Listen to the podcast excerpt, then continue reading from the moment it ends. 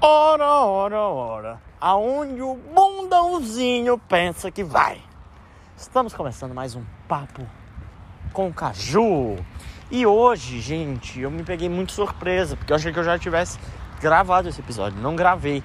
Eu fui abrir aqui para começar a gravar falando de outro assunto e vi que não não tava aqui. Eu falando a respeito do humor, não é? Limite do humor, blá blá blá. Mas, apesar dessa pergunta ser clichê e bem senso comum, a resposta dela na maioria das vezes, e eu odiar senso comum, é, ela é uma pergunta que dá pano pra manga, ela dá margem pra gente ter um papo gostoso. Então vamos fazer o seguinte: vamos começar há 5 mil anos atrás? Não, Aleph, é bem mais que 5 mil anos. Olha, você veja, 5 mil anos antes de Cristo surge a primeira civilização do mundo, não é? O Egito, então é bem mais, na verdade. Será que uns 20 mil? Uns 20 mil pra gente chegar na pré-história. Que eu tô querendo que a gente dê um salto lá pra pré-história. Ai, que vontade de cagar que eu tô. É. Comi muita junk food. McDonald's. Gente, vamos dar esse salto lá pra pré-história? Cara, o eixão tá meio vazio agora, eu acho que dá pra atravessar por aqui. Vai ficar muito barulhento, então. Então eu vou cortar aqui e. Tcharam! Voltei agora sem aquela barulheira toda. Que eu já atravessei o eixão. Tem um eixinho ainda, mas. O barulho de lá é irrisório comparado ao eixão. Ai. Ah. Correr depois de comer tanto. McDonald's. Não tá me fazendo bem. Gente, voltamos lá para pré-história. Não, a humanidade existe há cerca de 200, 200 mil anos, não é? É um número. Algum número para aí que eu não vou. Ou não. Sei lá, velho. Esqueci agora quanto tempo a humanidade existe. Eixinho, por favor, para de passar carro. Só um pouquinho aqui para atravessar. Bom, desenhava-se animais nas paredes da caverna.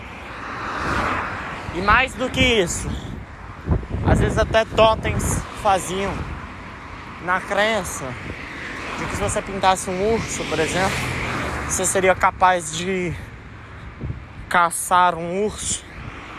E desse modo, nota-se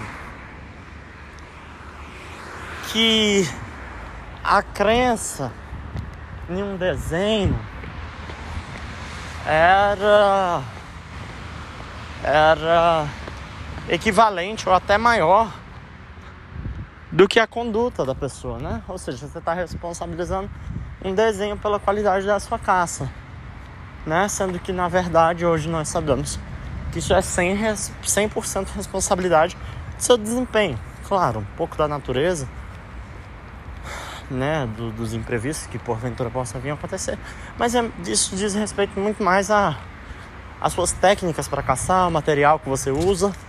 Então note o ser humano se isentando da sua responsabilidade, terceirizando a sua responsabilidade.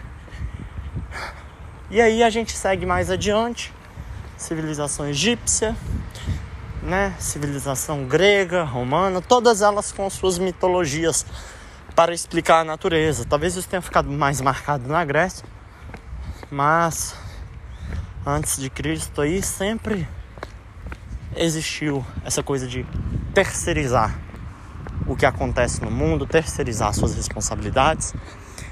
E aí, meu camarada, mais adiante, minha camarada, mi, mi camarade. Camarade é camarada em francês, ou gênero neutro no bom português do Twitter. Olha, então tá bom. É, e aí, depois da chegada de Cristo, aí é que acontece mesmo essa terceirização da responsabilidade, né? É no, no na, sobretudo na Idade Média. Mas, me, como se tudo que acontecesse fosse culpa do destino, Deus, é, uma coisa, uma maldição ou uma benção. E aí, gente, com o renascimento, o ser humano passou a tentar responsabilizar-se mais pelos acontecimentos de sua vida. Né? Desde o renascimento isso vem acontecendo. Mas vem acontecendo também uma coisa que o Oriente já faz há um tempo, que é compreender o indivíduo na sociedade, a sociedade no indivíduo, né? Um compondo o outro. Mas o problema é que há um desequilíbrio nisso, na minha visão, hoje em dia. Desde o, da Revolução Industrial, quando os trabalhadores começaram a fazer greves, se unirem contra, contra o patrão, contra o status quo. É, ali antes do século XX também surge Karl Marx e tal, essa galera que, que culpa a sociedade, a exploração. Passou-se a responsabilizar-se mais a sociedade pela condição que o indivíduo se encontra. E vamos lembrar que, de fato, gente, sabe, o que, que foi a escravidão e as heranças que ela deixou. Olha quantas mulheres é, presidentas aí nós temos. Por quê? Porque existe um papel social que a sociedade realmente é, muitas vezes compõe o indivíduo. Então a mulher tem um papel social, né, que a sociedade impõe sobre ela, e aí a mulher vai cumprir aquele papel. Mas isso, isso é verdade, tá em dada medida. Mas a gente também tem que ter equilíbrio. Felizmente eu tive a sorte, o primeiro livro que eu li na vida se chama O Sucesso. O su Sucesso está no equilíbrio. O sucesso está no equilíbrio. Porque não adianta você responsabilizar a sociedade por toda a sua vida. É necessário que você também assuma a responsabilidade daquilo que cabe a você. E aí eu encontro um amparo grande na psicanálise, tá? Que você é o protagonista da sua vida, gente. Infelizmente, tudo que acontece na sua vida é seu papel crer que seja culpa sua e, a, e ter maturidade e aprender a lidar com isso. Seja convivendo, fazendo as pazes com o problema, ou resolvendo ele, mudando a percepção e por que, que eu estou fazendo essa viagem toda? Porque eu quero ilustrar muito bem para você que a responsabilidade de saber lidar com suas características físicas, com quem você é, é sua, meu camarada. É sua. Sabe? É, se a mulher do Will Smith lida mal com o fato de ser careca, infelizmente isso não é um problema do Chris Rock. Claro, gente, claro, eu defendo o bom senso, né? Não sou aquele escroto que vai ignorar o contexto histórico que a gente vive, né? Porque realmente, você fazer uma piada de determinadas raças, de, de determinadas orientações sexuais, elas não são simplesmente piada, não é? Pode haver sim uma, uma questão estrutural por trás. É... Mas não necessariamente. E também não é pelo humor que se corrige todos os todos esses preconceitos, todas essas mazelas sociais que existem. Tá? Vamos pensar aqui comigo.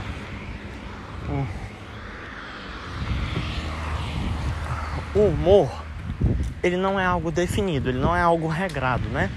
O humor, na maioria das vezes, ele tem esse lado inconveniente, esse lado que foge da regra, num grau pequeno, alto. Ele sempre é uma coisa assim, fora da curva, ele não é previsível. né? Ele, ele fere o status quo. Então, você observe que simplesmente proibir as pessoas de fazerem uma piada não vai proibi-las de acharem graça de uma determinada piada. E aí por isso que a gente precisa começar a pensar nessa estrutura que tem que ser reformada de baixo para cima, não de cima para baixo. É assim, você não começa. O humor ele é um produto, ele é um fim, não um meio. Então, o que é necessário? Investir em educação, sabe? Vem uma coquinha. Investir em educação, porque se alguém acha graça do fato de outra pessoa ser gay, isso é isso é uma pena para a pessoa, né? Isso expressa uma, uma burrice mesmo, uma burrice, uma falta de esclarecimento e é lamentável, lamentável que alguém ache, ache graça disso, mas é uma pena para a pessoa, gente. Você que é gay, você tem que saber que você pode sim ser alvo de piada. Aliás, qualquer pessoa, qualquer assunto, qualquer religião, qualquer Deus, qualquer tema, tudo está passível de ser ridicularizado. Tudo, tudo é digno de ser é, ridicularizado. Foi piada. E é responsabilidade sua fazer as pazes com você mesmo se aceitar, aceitar suas características físicas. O Igor Guimarães fala uma coisa interessante. Ele chega aqui e fala assim: Você é careca. O que, é que você pode responder? Não, não sou. E vida que segue. Ou você pode responder: Sim, eu sou. E eu acho que é isso que tem que acontecer na, quando a gente faz uma piada, sabe? Porque o, os, os movimentos sociais eles ganham visibilidade. Vamos terminar esse papo mais tarde, que eu entro em quarta revolução industrial.